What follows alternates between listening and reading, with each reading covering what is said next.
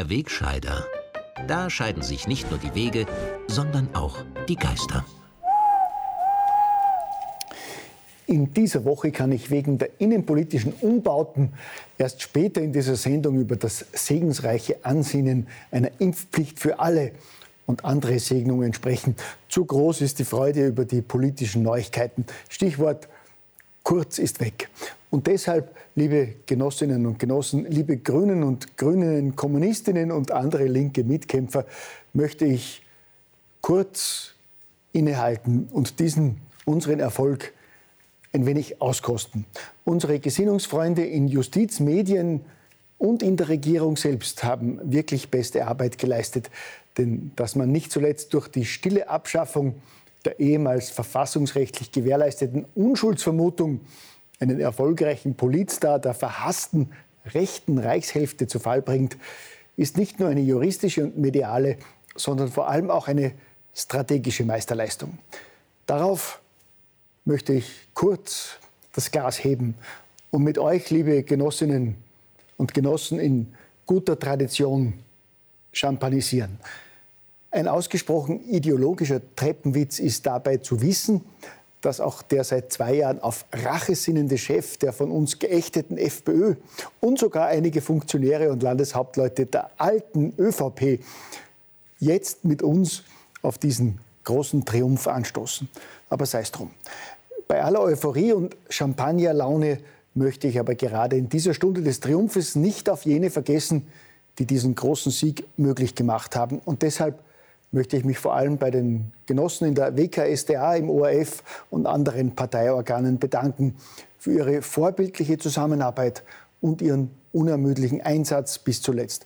Noch zwei Tage vor dem Erreichen Endziel des Kurzrückzugs hat die verdiente Genossin Ulla kriegt nichts mit im Staatsfernsehen wieder einen Bericht gestaltet, wonach es weitere belastende Beweise gegen den Ex-Kanzler gebe. Die Genossin stützt sich dabei unverblümt auf Protokolle von eben erst durchgeführten Vernehmungen der Wirtschafts- und Korruptionsstaatsanwaltschaft. Dort will man offenbar nicht einmal mehr den Anschein erwecken, dass man sich um gesetzliche Vorschriften wie etwa die Amtsverschwiegenheit irgendwie schert.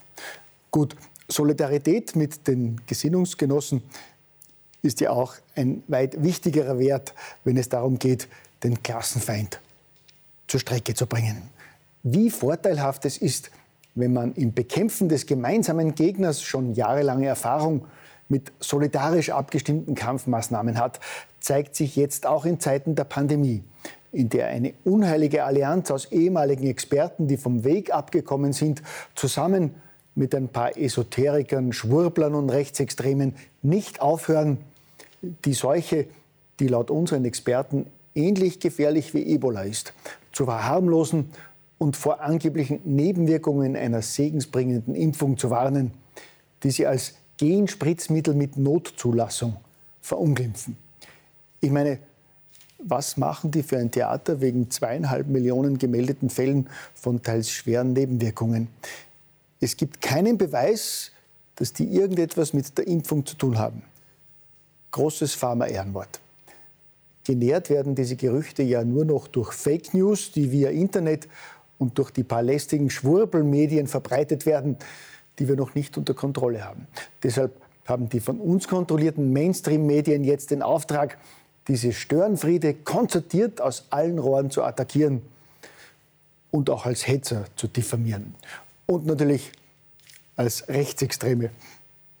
Das zieht immer. Dazu bedienen sich die gesinnungstreuen Kollegen neuerdings einer modernen Truppe, den sogenannten Faktencheckern. Das sind vielfach gedungene Lohnschreiber, die von sich behaupten, sie wären die einzig unabhängige Instanz, die Anspruch auf die reine Wahrheit hat und derer sich der Mainstream zunehmend bedient, um lästige Konkurrenz aus dem Weg zu räumen. Mittlerweile beschäftigen immer mehr Medien gleich eigene Faktenchecker, die nach Belieben unliebsame Berichte der Konkurrenz als Fake News bezeichnen. Oder manchmal auch Kommentare. Den Unterschied zwischen Berichterstattung und persönlicher Meinung muss ein moderner Faktenchecker ja nicht kennen, gell? Wie fundiert diese Faktenchecker arbeiten, hat erst in dieser Woche das Beispiel eines renommierten deutschen Faktencheckers gezeigt, der das Gerücht verbreitet hat, pardon, der ein Branchengerücht gehört und erst seriös auf seine Richtigkeit gecheckt und dann verbreitet hat, wonach der ehemalige Chefredakteur der Bildzeitung Julian Reichelt bei Servus TV anheuert.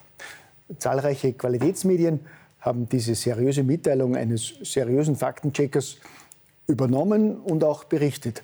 Allein, ich muss Sie enttäuschen, es handelt sich um Fake News oder vielleicht auch nur um die halbe Wahrheit, denn der Till unser sendereigener Faktenchecker hat recherchiert und festgestellt, dass in Wahrheit nicht nur der ehemalige Bildchef, sondern auch der scheidende ORF-Chef und der ehemalige Bundeskanzler zu Servus TV kommen. Aber bitte nicht weitersagen. Das darf eigentlich noch niemand wissen. So wie tunlichst niemand bemerken sollte, dass es bei unserer Auffassung des Minderheitenschutzes derzeit durchaus recht divergierende Ansätze gibt. So erfreulich es ist, dass unsere Gesinnungsfreunde in der Brüsseler EU-Zentrale eben erst einen Leitfaden verfasst haben, wonach man diskriminierende christliche Begriffe wie etwa Weihnachten oder Maria und Josef künftig nicht mehr in den Mund nehmen soll. Selbstverständlich aus Sorge um die Gefühle nichtchristlicher Minderheiten. So schwierig ist es zur selben Zeit, einem Viertel der eigenen Bevölkerung zu erklären, dass wir bei der Einführung einer verfassungswidrigen und gegen alle Menschenrechte verstoßenden Impfpflicht auf ihre Minderheitsrechte pfeifen. Aber in diesem Fall hilft es jedenfalls, mit dem hohen Wert der Solidarität zu argumentieren. Solidarität ist wichtiger als Verfassungsrechte. Das sieht man besonders schön im Fall einer Wiener Lehrerin, die vor versammelter Klasse wörtlich gebrüllt hat, die Arschlöcher, die da demonstrieren gehen, sollen sich anstecken und sterben gehen.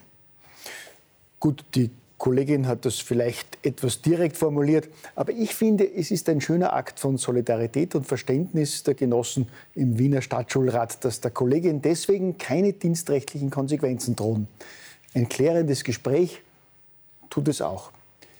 Ich meine, nur weil eine Pädagogin Hunderttausenden unsolidarischen Österreichern den Tod wünscht, muss es doch wirklich keine Konsequenzen geben.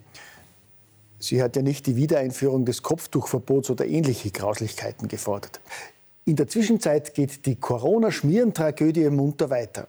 Damit die Angst der Bevölkerung wegen fallender Fallzahlen nur ja nicht nachlässt, ist rechtzeitig eine neue gefährliche Virusmutation aufgetaucht, die von der WHO als besorgniserregend eingestuft wird. Obwohl die Menschen in Südafrika selbst von der Omikron-Variante gar nichts bemerkt haben, rennt hierzulande die mediale Panikmaschine schon wieder auf Hochtouren. Einreiseverbote und Horrorberichte münden in neuerliche Impfappelle. Minister schwurbeln in peinlichen Auftritten davon, dass es keine Alternative zur allgemeinen Impfpflicht gäbe. Angefütterte Pharmalobbyisten propagieren sogar eine Impfpflicht für Kinder und Jugendliche. Kurzum, diese Woche beschert uns gleich mehrere Gründe, auf das Erreichte anzustoßen. Prost genossen.